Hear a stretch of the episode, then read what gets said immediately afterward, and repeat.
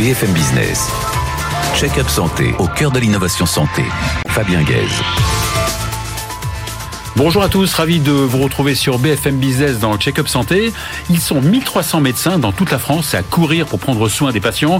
Ce sont les médecins de SOS Médecins dont la place dans notre vie est toujours plus importante et pourtant dans des conditions de travail assez difficiles et pas assez valorisées. Leur président Jean-Christophe Masseron est avec nous.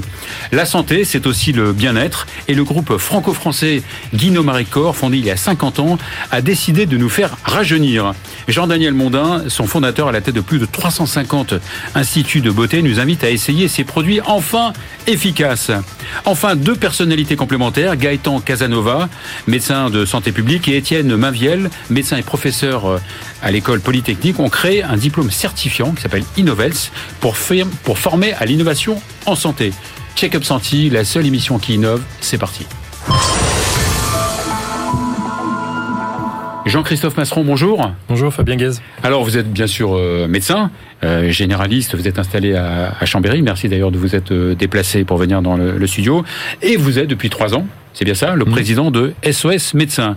SOS, Médecins, SOS Médecins, ce sont des médecins généralistes, hein, urgentistes, qui font donc des urgences médicales urgentes et non pas des des, urgences vitales. On est bien d'accord Oui, c'est vrai. Les urgences euh, vitales sont l'apanage plus du, SAMU. Euh, et puis, euh, on ne fait pas non plus de, suivi de, malades dans la, dans la durée. On n'a pas de, de, patientèle à nous. On ne s'occupe que des soins non programmés, c'est-à-dire les soins qui ne peuvent pas être différés. Donc, une certaine éthique, en fait. Hein. Voilà. Donc, en fait, mhm. voilà, c'est le, but, c'est de, pouvoir aider la population en l'absence de médecins traitants mhm. ou lorsqu'il n'est pas disponible sur un problème de santé aigu, quel qu'il soit. Et on, on est capable de faire de la visite, de la consultation ou autre chose si, c'est autre chose, du conseil téléphonique, des choses comme ça. C'est vrai que quand on pense à la pénurie de médecins et quand on pense au nombre de patients et que je vois seulement 1300 médecins et ces médecins, vous devez travailler comme des, comme des fous. Oui, c'est vrai, on reçoit 7 euh, millions d'appels par an, c'est pas mhm. anodin. Le SAMU, je crois, en prend 30 millions. Euh, Ça aide beaucoup le, le, service euh, public hospitalier, les urgences qui sont euh, en difficulté, on le sait bien, et, et nos, nos, services permettent euh, à la fois aux médecins traitants d'avoir un relais quand ils peuvent pas prendre en charge tous les patients en urgence, et puis mhm. les, les services d'urgence, ça les désengorge, donc c'est plutôt bénéfique pour tout le monde, y compris pour le patient. Et ce S médecin a presque 60 ans Oui. A été fondé même avant le, le SAMU Oui, 1966. Euh, c'était une idée, euh, ah, bah oui, avant les SAMU, puisqu'il n'y avait pas de, de, de médecins pour aller euh, chez les gens, les secourir, leur porter assistance. Et effectivement, c'était l'idée du docteur Marcel Lascar de pouvoir mhm. proposer ce service et de l'inventer de toutes pièces sur le principe de la mobilité. Hein. Ça, historiquement, SOS, c'est de la visite à domicile, c'est ce qu'on essaye de garder et qui a été frappé par justement par un patient qui était décédé parce qu'il n'avait pas pu avoir accès à un médecin, alors que son plombier était de, arrivé dans, dans, le quart d'heure. Tout à fait. Euh, donc on avait dit 1300 médecins, pas mal d'associations. C'est une fédération, c'est ça le C'est une fédération d'associations, voilà. On est 64 antennes, euh, 1300 médecins, et puis euh, la, la, fédération bah, euh, fait vivre euh, les associations qui elles, voilà, innovent, trouvent des solutions pour apporter mhm. toujours du, du, soin pertinent auprès du malade. Et puis nous, on, on, discute avec les autorités de santé pour essayer de faire vivre ce métier qui est complètement complémentaire du, du, du reste du système. Ce qu'on ne sait pas, ce qu'on ne sait pas, c'est que vous ne faites pas que des visites à domicile. Les visites sont en, perte de vitesse hein, de, depuis un certain nombre d'années. Euh, mhm. La visite est mal euh, valorisée, mal reconnue sur le plan euh, financier, donc forcément pose des problèmes d'attractivité. Il faut trouver des médecins pour la réaliser. néanmoins, elle est précieuse, elle est indispensable et on doit la conserver, mais on essaye de la resserrer sur le, le, strict minimum. les urgences, alors c'est les personnes fragiles, c'est les personnes âgées, c'est des, des, missions de service public mhm. que l'on peut avoir, des collaborations avec différents services, mais, mais c'est vrai que la visite est en, difficulté. Donc on a la consultation à côté pour tous les patients qui peuvent se déplacer. Consultation dans des cabinets de... Dans des points fixes de consultation. On essaye de mailler le territoire pour... Dédié au SOS médecins Voilà, c'est des cabinets SOS pour tous les mhm. patients qui peuvent, qui peuvent venir jusqu'à nous. Pour ces fameux soins non permet voilà, d'optimiser le, temps médical et quand mhm. c'est possible, ne pas déplacer un médecin. C'est vrai que les, médecins généralistes, euh, non, surtout en Ile-de-France, hein, font quasiment plus de visites. En tout cas, dans, dans les milieux urbains, c'est en voie de disparition. Alors, ils sont aussi très occupés par, par leurs malades au cabinet et ils sont très peu nombreux maintenant. La médecine générale, vous savez, n'attire plus les, les foules. Donc, il y a ce problème de démographie médicale et cette population qui vieillit, qui est atteinte de maladies chroniques de plus en plus et qu'il faut suivre dans la durée. Donc, les soins non programmés, effectivement, ont du mal à trouver leur place au milieu de tout ça. Et du fait, et du fait aussi des délais qui s'allongent. Hein, les délais s'allongent, donc de, de pathologies vous avez, voilà, vous avez 15 jours, 3 semaines, des fois pour accéder à votre médecin traitant, c'est ce que les, les gens rapportent. Euh, et donc il faut effectivement des systèmes un peu intermédiaires, mhm. euh, euh, on va dire euh, des systèmes qui, qui, qui complètent en fait l'offre de soins existante, quoi, pour pas que les gens finissent aux urgences, parce que le problème c'est que sinon ils terminent aux urgences. Certains disent que le, la France est plus violente qu'il y a quelques années. L'actualité le montre parfois. Et vous aussi êtes, vous êtes confronté à des, des, des, violences aussi bien physiques que verbales? Oui, alors a priori les, les chiffres de, de l'indélinquance en France le, le, confirment malheureusement aussi. Vous avez d'ailleurs été missionné hein, pour le voilà, gouvernement. J'ai reçu euh, une, une, mission de, de, la ministre Agnès Firmin-Le, le Baudot avec ma collègue Nathalie Lignon, euh, euh infirmière cadre de la PHP. On a travaillé pendant quatre mois sur le sujet des violences en santé, donc à la fois dans les établissements, euh, mais aussi euh, en milieu, euh, en ambulatoire en fait, hein, mhm. pour tout ce qui est versant libéral. et donc on s'est aperçu effectivement, on le savait déjà, mais que les, les professionnels de santé sont très confrontés aux incivilités, aux menaces, aux insultes et parfois à l'agressivité physique. Et donc on a essayé de dégager des solutions, enfin des propositions pour prévenir ces phénomènes, essayer de mieux les mieux les, les, appréhender et puis faire en sorte que ça se reproduise pas trop. Ouais. Donc c'est un, un, travail qui nous a bien occupé là sur le premier. J'imagine. Vous, vous, parliez vous parliez au début du manque d'attractivité, hein, donc. Ouais qui euh, provoque cette, pénurie, on peut le comprendre en fait du, du fait d'une revalorisation quasiment inexistante, quoi. Oui, euh, alors c'est tout le problème de. Par des honoraires. Hein. Oui, oui, c'est tout le problème de, de, la médecine libérale mhm. actuellement. Vous savez que les négociations conventionnelles ont échoué euh, au début de l'année, euh, donc. Euh, c'est une commission arbitrale qui a pris la place. C'est un règlement arbitral qui, pour l'instant, en fait, c'est un statu quo. On a, on n'a pas obtenu euh, quoi que ce soit. Il s'agit de redonner un euro cinquante par consultation ou par visite. Euh, c'est dommage. C'est dommage qu'on n'ait pas pu faire aboutir la convention, mais il y a un moment donné où les, les, professionnels ne peuvent pas toujours faire plus mhm. avec les mêmes moyens. Euh, la santé à moyen constant, c'est compliqué. On a une population vieillissante, on a des besoins qui explosent, euh, des professionnels qui sont peu nombreux, mhm. qui sont fatigués, et il y a un moment donné où il faut les encourager aussi sur le plan. C'est fou, euh, on a l'impression que, que c'est le serpent qui se eux. Je veux dire, oui, alors peut-on pas comprendre que qu'un médecin qui bosse 60 euh, heures par semaine ne soit pas rémunéré à, sa juste, à son juste niveau. Quoi. Ouais, la question est euh, combien coûte un, un, soin et combien coûte euh, la, la, la, santé euh, en France? C'est il faut déjà arbitrer ouais. ça. C'est quoi la consultation Peut-être qu'il faudrait responsabiliser certains patients, peut-être aussi. Peut-être responsabiliser les ouais. patients. C'est sûr qu'il faut que nous professionnels on prenne aussi notre part et qu'on. Mais je mm -hmm. crois que chacun le fait euh, du mieux qu'il le peut.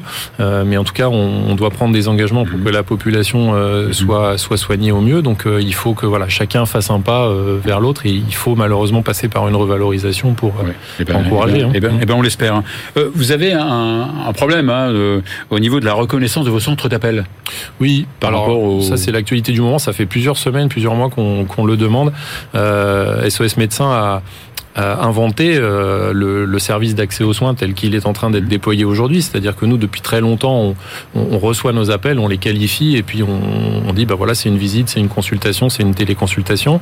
Euh, aujourd'hui, on, envoie le patient dans, le, dans la régulation euh, systématique par les centres 15 et par les SAS, les services d'accès aux soins. Et il n'y a pas de rémunération si l'appel euh, arrive directement dans nos centres d'appel. Il n'y a pas de rémunération supplémentaire. Elle n'est fléchée que sur le service d'accès aux soins. Mmh. C'est un problème pour nous puisque ça fait euh, deux poids, deux mesures. Vous avez ouais. un patient qui arrive avec un, un, un, problème de santé. Selon son canal d'entrée de, dans le système, l'acte n'est pas valorisé de la même façon. Oui, nous, c'est de 50 à 35 euros. Quoi. Voilà, de 35 ouais. à 50 euros. Donc là, il y a effectivement une, une impossibilité. Là, c'est un principe. Mmh. Euh, et, et comment les choses évoluent de principe. Alors là, bah, ça n'évolue pas. Nous, euh, SOS mmh. Médecins, on a décidé en assemblée générale euh, il y a quelques jours de se retirer euh, au 1er juillet des services d'accès aux soins pour protester contre ce, cet état de fait et essayer de faire en sorte que les choses bougent et puis on va voir comment on peut ouais négocier avec les autorités de santé une sortie par le haut de cette situation, parce que les SES n'ont aucune envie d'abandonner leurs mmh. confrères urgentistes, mais malheureusement, il faut toujours en passer par de temps en temps ah les épreuves de. Juste pour finir, en, 10 secondes, c'est vrai que vous voyez beaucoup de monde, donc vous avez beaucoup de data. Oui, c'est vrai. Le, moyen, c'est un super moyen serait d'utiliser ces, ces data. C'est vrai qu'on au service du patient d'ailleurs. On a des, des données de très santé en, très grand nombre. On les mhm. utilise déjà, on les, on les transmet tous les jours à Santé publique France, qui peut faire de la surveillance épidémiologique très précieuse grâce à ça. Euh, et donc, euh, on est en train de d'améliorer notre entrepôt de données de santé pour pouvoir faire des travaux de recherche et exploiter ces données euh, de façon plus plus fine encore. Donc oui, c'est très précieux pour nous. Merci beaucoup Jean-Christophe Masson. Revenez surtout quand vous voulez. Vous êtes le bienvenu. Merci. On va à présent accueillir Jean-Daniel Mondin, président du groupe Kino Maricor. BFM Business. Check-up santé au cœur de l'innovation santé.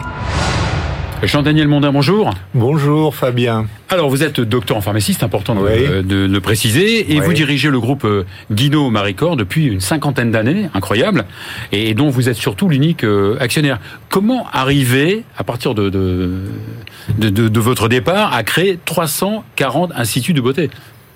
Alors, et, 340 instituts de beauté franchisés qui sont aujourd'hui maintenant 450 euh, mhm. et 2500 instituts de beauté en France. Donc c'est un c'est ah un réseau de proximité. Alors comment? Eh bien en faisant ce que les autres ne sont pas capables de faire. Mhm. Parce que quand on fait pareil que les autres, Bon, les clients vont chercher le moins cher pour la même qualité. Et nous, nous nous sommes attachés depuis le début, et c'est l'ADN de notre société, ben, à faire en sorte de ne pas pouvoir être concurrencés, de telle sorte que nos esthéticiennes ont des soins, des méthodes de soins, qui ont des résultats que les autres ne peuvent pas avoir. Mhm. À ce point-là. Et donc vos produits de soins sont, sont distribués dans 17 000 instituts euh, dans, 75 pays, 75 euh, pays dans le monde. Ça c'est extraordinaire, une, une réussite euh, franco-française impressionnante. Quand on fait des choses de qualité, en France, euh, on a une euh, on a une réputation telle que les gens euh, viennent à nous plus facilement que si on était dans d'autres pays. Alors ça, je le dois pas à nous, je le dois à la mhm. France. Alors, vous venez de mettre au point, c'est important, un, soin qui permet de rajeunir la peau du visage. Il y a eu pas mal de pubs sur beaucoup de produits qui, étaient censés rajeunir la peau. On a l'impression que pour vous, c'est le Graal, la panacée.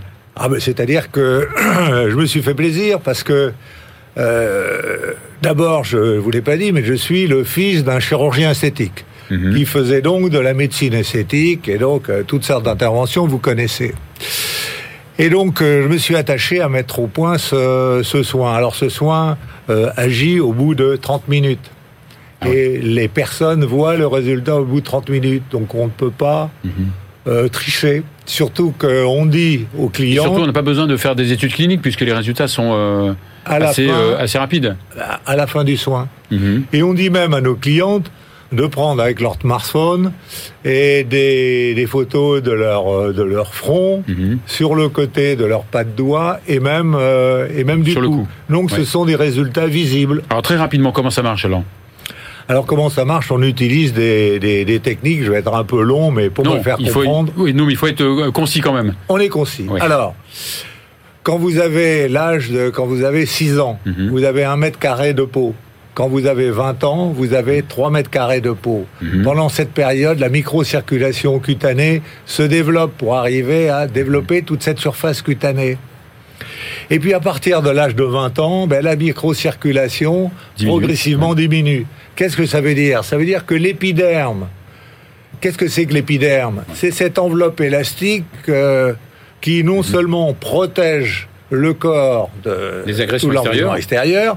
mais euh, aussi qui euh, supporte le tissu élastique de la peau. Et mhm. ces tissus élastiques de la peau, comme la microcirculation diminue, eh bien, il diminue. Donc, on refait de l'élasticité cutanée. Donc, cet épiderme qui a été sous-alimenté pendant des années et des années et l'épiderme, c'est la partie superficielle de la peau. Quand même. La partie superficielle. Oui, mais c'est elle qui porte mhm. euh, la vraie élasticité de la peau. D'accord. Comme le cuir. Quand vous avez un vêtement en cuir jeune, il est élastique. Quand le cuir est âgé, il ne l'est plus. Mhm. Donc, en, donc en gros, votre produit qui pénètre la peau Parce qu'on a, beaucoup parlé de, produits qui pénètrent le produit pénètre dans la peau mhm. et il y a des éléments biologiques qui stimule les capteurs thermiques. Les capteurs thermiques, envoie un message au cerveau par lequel il fait 40 degrés c'est Mhm. de, de température. Ce qui est faux, c'est uniquement une perception, Perception, artificielle, ouais. Mhm. voilà. Et le cerveau répond en disant euh, j'ouvre la circulation pour que le sang ait se refroidir vers l'extérieur, parce qu'à l'extérieur il y a 20 vasodilatation, degrés ouais. et faussement à l'intérieur 40 Mhm. degrés. Donc on a un flux sanguin qui arrive de l'intérieur vers l'extérieur. Mhm. Et la couche basale qui refait de l'épiderme se trouve irriguée.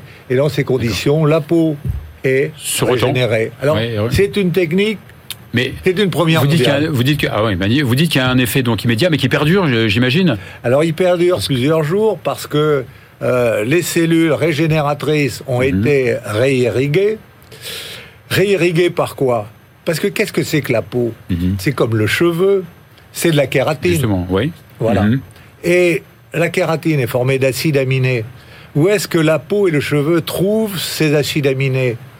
Dans le sang. On le sent, bien sûr. Les vitamines pour arriver à tresser, Mhm. c'est synthétiser cette kératine, Dans le sang aussi. se trouvent dans le sang. Donc Le- les globules rouges se trouvent dans Bien le sûr. sang. Donc c'est le même principe qui, euh, euh, pour votre produit, qui favorise la repousse du cheveu. Tout à fait. Ouais. Sauf que Une différence avec le minoxidil qui existe déjà Oui, alors le minoxidil, c'est un, c'est un médicament. Mhm. Euh, je voudrais pas faire la, la, la comparaison, Mhm. mais euh, si le laboratoire du minoxidil veut faire la comparaison avec le nôtre, avec les études cliniques que nous avons fait, ça ne me gêne absolument pas. Puisque pour arriver à, à démontrer ce qui paraissait euh, un peu irréaliste à beaucoup de scientifiques, nous avons fait des tests cliniques dans des laboratoires indépendants contrôlés par l'État. Alors naturellement, euh, bien des gens se- s'intéressent à nous, à commencer par euh, les coiffeurs les plus avancés dans le soin de la peau, euh, qui voient un, un développement d'activité, une réponse à trouver notamment pour les hommes qui perdent leurs cheveux de temps en temps dès l'âge de 25 ans. Donc là aussi, un, un effet euh, plutôt rapide. Ah, euh, L'effet, il est pour euh, la repousse des cheveux sur trois mois. Et donc, euh, nos tests sont faits sur trois mois. Alors c'est- étonnant, vous vous dites vous-même, hein, c'est que, que les, les, les, les les big les big pharma, les, grandes entreprises n'arrivent pas à, à être aussi novatrices que vous. Très rapidement, Alors- il nous reste 10 secondes. Oui, les, les big pharma ont beaucoup de très bons chercheurs. Mhm. Le problème, c'est que les, les patrons sont des gens qui savent lire le bilan de leur société, mais qui savent pas lire les formules et qui ne savent pas diriger les tests, les chercheurs. Et quand les chercheurs, même s'ils sont mille, vont dans la mauvaise direction, ils ne trouvent jamais le trésor. Eh bien, vraiment bravo pour euh, Jean-Daniel Mondin, bravo pour votre entreprise, bravo pour votre réussite. Et- On va à présent, euh, vous voulez dire de un petit- reçu. Bah, euh, C'est un plaisir. On va à présent accueillir euh, Gaëtan Casanova et Étienne Mainviel. BFM Business. Check-up santé au cœur de l'innovation santé. Gaëtan Casanova, bonjour. Bonjour. Alors vous êtes euh, ancien président de l'ISNI, l'intersyndicale des, des internes. Euh, vous avez passé une année à l'école polytechnique et vous êtes conseiller euh, médical de la FNEAD, c'est la Fédération nationale de l'hospitalisation euh, à domicile. Étienne Mavial, bonjour. Bonjour. Vous êtes aussi médecin. Personne n'est parfait. Et vous êtes enseignant aussi à Polytechnique, directeur du, du centre de recherche en gestion de toujours euh, Polytechnique et directeur de recherche aussi au, CNRS. Alors vous lancez euh, en fin d'année un, un programme qui s'appelle Innovate pour décrypter un petit peu les, les codes de la health tech euh, et de l'IA en santé. C'est exactement ça. Bon, ça Ouais. part d'un principe euh, qui est euh, assez logique en santé actuellement, c'est de rapprocher le monde de l'ingénierie avec le monde de la santé. Mhm. C'est un contexte actuellement où il y a énormément de développement, chat GPT, etc. Et donc, Polytechnique développe pas mal d'actions hein, dans la santé. On- Mhm. Il y a une chaire santé à Polytechnique? Il y a une chaire santé Alors, il y a un groupe Polytechnique Santé. On était ce matin à l'Académie de médecine sur prévention. euh, la prévention sera-t-elle algorithmique, par exemple Mhm.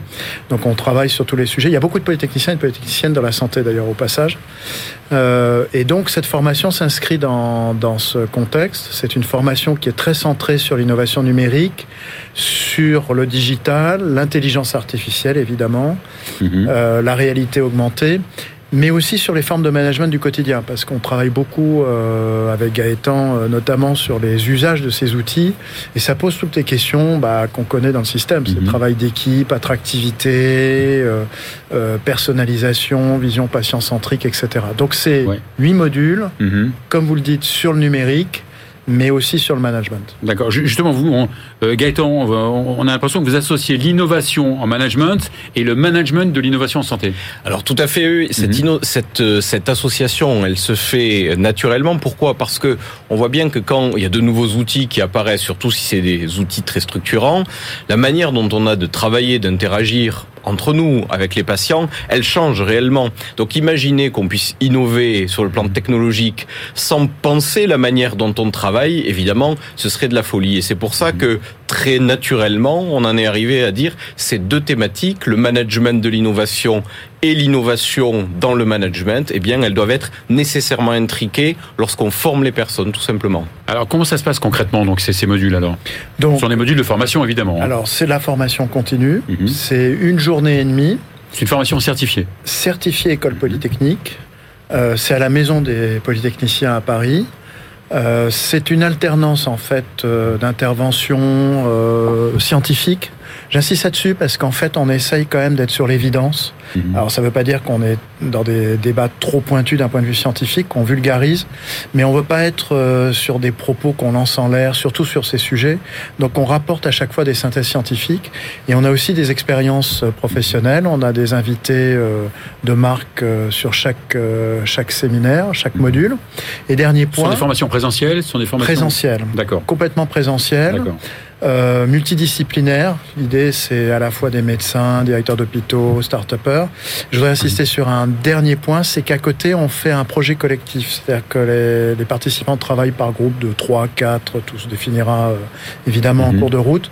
C'est le trio dont vous parlez, oui. Voilà, parce que l'idée, c'est toutes ces formations, c'est à quoi ça sert au fond quand on retourne après euh, sur le terrain. Et on veut vraiment que ces projets servent à, à emmagasiner les connaissances et on dialogue toutes les l'équipe pédagogique, Gaëtan, moi et d'autres, euh, mhm. avec euh, les, participants sur ces projets. Alors, vous l'avez un petit peu dit, mais ça s'adresse donc à qui exactement? Ça s'adresse essentiellement à toutes les personnes euh, qui ont vocation à être dans des, des, des, situations où, elles doivent soit où elles doivent innover, soit où elles doivent soutenir l'innovation d'autres personnes. Mhm. ou tout simplement les personnes qui sont en situation de gérer des équipes. Donc en réalité, pour être très clair, ça va euh, du médecin chef de service au directeur de l'innovation, au cadre de santé. L'idée réellement... Un directeur d'hôpital Un directeur d'hôpital. L'idée, elle était simple. C'était... Un entrepreneur aussi, oui les entrepreneurs, évidemment. Et dans notre comité d'orientation pédagogique, il y a des entrepreneurs parce que mhm. c'était impossible pour nous d'imaginer qu'on allait, de la même façon qu'on a dit on ne va pas segmenter l'innovation et le management, mhm. il est hors de question de segmenter en disant il n'y aura que des médecins ou ce sera que pour les médecins. Non, l'idée c'était d'avoir une structuration qui reflète la réalité des enjeux de l'innovation et du management. Donc on a essayé que ce diplôme soit exactement fondu à travers ce prisme-là. Donc je pourrais dire que je peux m'inscrire. Parce que c'est ben, un de mes fantasmes de dire que j'ai fait Polytechnique. Fabien, vous êtes le bienvenu. On vous accordera une place à part. Il n'y a pas de problème. Et vous pourriez être intervenant aussi, éventuellement. Avec grand plaisir. Donc, en fait, cette formation, elle est transversale. Hein, c'est ça? Oui, je crois que c'est vraiment important à souligner on est, c'est un peu le propos du début, c'est-à-dire qu'on on est à un moment qui a, c'est fantastique d'une certaine façon, mais il y a énormément d'innovation numérique dans notre vie quotidienne et en santé en particulier. C'est vraiment le moment où il faut faire du maillage. Euh, donc l'école polytechnique, euh, elle n'est pas la seule école d'ingénieurs, mais actuellement essaye de rentrer en dialogue avec tous les partenaires du système de santé. Et cette formation est, le symbole de, cette vision un peu de maillage mhm. où on peut rencontrer euh, bah, des ingénieurs, discuter avec eux, des professionnels de santé et raisonner, comme l'a dit mm. Gaëtan, l'usage. C'est-à-dire, euh, nous, notre préoccupation dans cette formation, c'est pas encore une fois de comprendre la, méthode mathématique de mm. l'algorithme, mais c'est de comprendre comment on, s'en, on, l'utilise au mm. quotidien. Et vous avez un comité scientifique qui est euh, polyvalent et qui est surtout euh, prestigieux, quoi. Oui, tout à fait. Ça a été Ça a été une des, une des premières questions. Euh, mhm. Évidemment, l'orientation qu'on donnait, mais il y a aussi dire quel type de personnes on rassemble. Et ce comité, euh, ce comité d'orientation pédagogique, mhm. euh, il y a des chefs d'entreprise, de très grandes entreprises qui ont, qui ont investi, réussi dans, dans les technologies. Il y a mhm. des dirigeants d'hôpitaux, de groupes de cliniques. Il y a des chercheurs. Donc on a... citer. Il y a Ramsey, il y a Doctolib, il y a les médecins de la PHP, il y a Yann Bubien. Tout à fait. Le, le, le, CHU de Bordeaux. Le CHU de Bordeaux, le CHU de Caen aussi. Tout à fait. Et mhm. vous voyez que la composition elle-même, elle reflète cet esprit-là. Il n'y a pas de question de privé, de public ou de statut en particulier. Il y a un seul objectif, c'est d'être capable de soutenir cette innovation-là dans toutes ses dimensions et de la soutenir de façon efficace pour que les équipes puissent les approprier et qu'à la fin ça serve aux patients. C'est aussi simple que ça comme logique. Une conclusion très rapide. Venez. Venez. Alors justement, justement, si vous voulez venir, donc il y a un contact. Euh, ce contact, c'est Nawal, N-A-O-U-L. Arcat, H-A-R-K-A-T, at polytechnique.u. C'est le moyen, c'est le, le, le lien. Point édu. Point édu, évidemment. C'est le moyen donc euh, pour euh, vous inscrire à cette formation qui démarre en décembre prochain. Décembre prochain, exactement. Merci beaucoup Étienne Maviel, merci beaucoup Gaëtan Casanova. C'est la fin de cette émission, on se retrouve la semaine prochaine.